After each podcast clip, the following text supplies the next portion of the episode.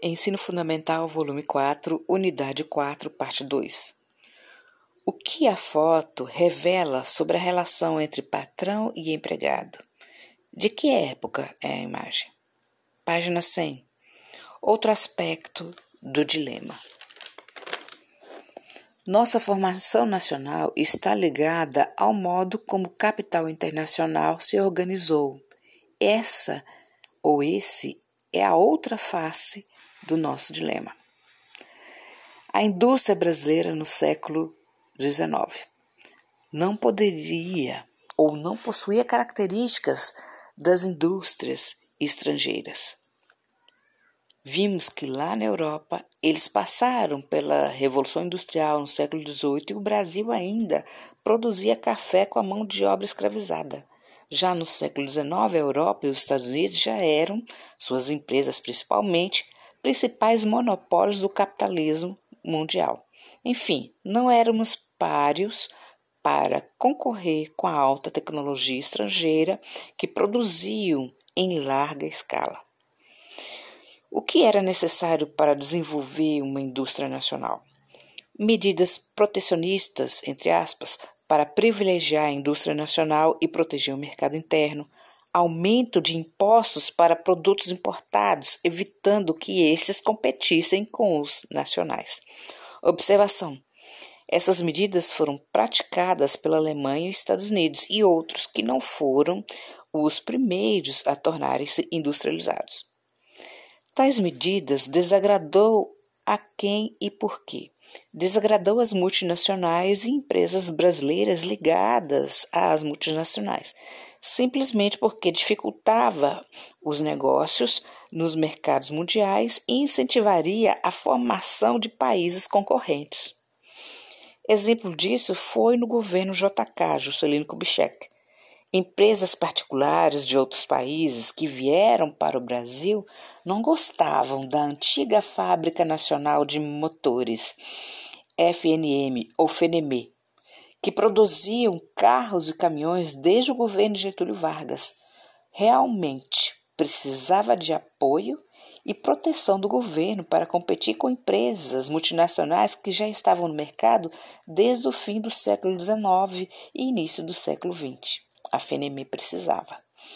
Romper com os pilares que formaram o Brasil desde o período colonial não é coisa fácil nossas riquezas e a população brasileira eram explorados de acordo com a vontade de grandes empresas que, cujos países temos completa dependência política, econômica, tecnológica, quiçá cultural.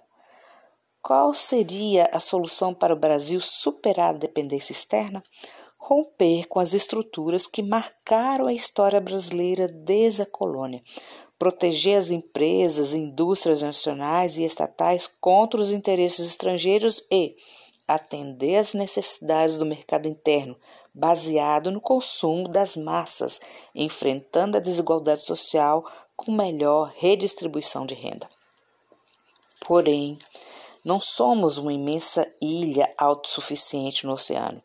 O contato com o mundo é uma viagem sem volta. A internet que nos diga: Estabelecer em pé de igualdade com diversos países negociações onde a balança não desequilibre as economias será um exercício constante dos governos pelo globo. O governo de JK, 1956-1961. Tomou posse em 56, depois de uma breve turbulência política, suicídio de Vargas e que não o queriam no poder. Os opositores de Vargas passaram também a se opor a JK. O mineiro Juscelino Kubitschek foi o construtor de Brasília, construída em quatro anos de seu governo, tornando-se a terceira capital do Brasil em 1960. Você sabia? Nossa primeira capital foi Salvador, Bahia, até 1763, no século XVIII. A segunda capital passou a ser o Rio de Janeiro, devido à decaída do açúcar e o desenvolvimento da mineração em Minas Gerais e o escoamento do ouro de Minas ia para os portos cariocas. Essa mudança de eixo econômico foi preciso pela distância curta entre Minas Gerais e Rio de Janeiro. Já na nossa terceira capital, no Planalto Central, pouco povoada, sua construção, a de Brasília, já era prevista desde a Constituição da República de 1891. Assim, livraria o governo federal da atmosfera de intrigas e conspiração que solapava o Rio de Janeiro, ocupando e promovendo o crescimento econômico da região central do país. Uma vez criada a capital no Planalto Central, o país foi sendo integrado devido à construção de novas rodovias que deram acesso à capital federal, ligando assim o Nordeste aos demais países, aos demais estados, melhor dizendo. Foto mostra os candangos, operários que se deslocaram do Nordeste para a construção de Brasília dentro de um caminhão que espalha poeira ao passar. Candango tinha conotação sentido pejorativo, ofensivo na época. Atualmente adquiriu sentido positivo de lutadores corajosos e dignos. Página 104. O que fez o governo de JK? Atraiu investimentos estrangeiros com incentivos tributários até para a importação de máquinas e equipamentos e facilidades para tais empresas estrangeiras enviarem seus lucros para o exterior, situação que não ocorria com facilidade no governo de Vargas. Exemplo: Diversas empresas, indústrias instaladas no ABC Paulista, próximo do escoamento, que era o Porto de Santos, Fábricas e subsidiárias filiais de multinacionais de ramos variados como eletrodomésticos, aparelhos eletrônicos e principalmente automóveis, daí o motivo de construção maciça de rodovias. Novas siderúrgicas, ferro e aço, exemplo, os em Minas, ampliação da capacidade produtiva da Petrobras, multinacionais automotivas instalaram no Brasil, favorecendo o transporte rodoviário em detrimento, prejuízo, de, de, de demais meios de transporte, como o ferroviário e o transporte fluvial de barcos. Portanto, o plano de metas do governo JK estava pleno vapor. O lema de sua campanha, 50 anos em 5, graças ao investimento estatal, formou estruturas para o investimento internacional. Exemplo: instalação de fábricas multinacionais, aplicação de dinheiro público e infraestrutura. Isso foi apoiado pela ideologia nacional desenvolvimentista, cuja política econômica baseava-se na meta de crescimento da produção industrial e da infraestrutura, com participação ativa do Estado como base da economia. No entanto, essa modalidade de crescimento gerou problemas. Afinal de contas, o Estado tinha que tirar do bolso para fazer tudo isso. E não tinha tudo isso, então era necessário o quê? Pedir empréstimos. Multiplicou-se o endividamento externo do Brasil com bancos internacionais e governos para as obras que necessitavam de empréstimos. Enormes emissões de papel moeda, cujo excesso desvalorizava monetariamente, gerando inflação. A saída dos lucros das multinacionais para seus respectivos países ou sedes. Os lucros não circulavam pelo nosso país, o que ajudaria muito nossa economia. Inflação galopante devido gastos enormes do governo com a construção de Brasília, com aumento de salário de funcionários públicos. Observação: com a mudança da capital para o centro do país, os funcionários sem condições para transferência não desejavam a mudança. Solução: aumento dos salários para convencê-los, apoiá-los e tranquilizá-los em relação à nova situação. Ampliou o número de empréstimos para o setor privado, privado e outros elementos.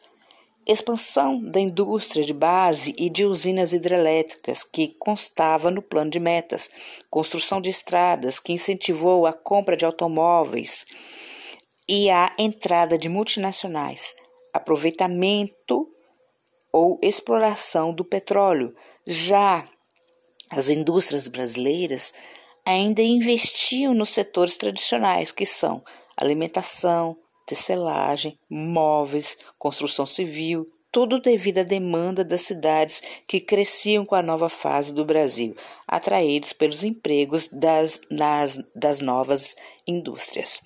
E de, dessa forma, não tínhamos indústrias de peso, de base, que concorressem com as multinacionais.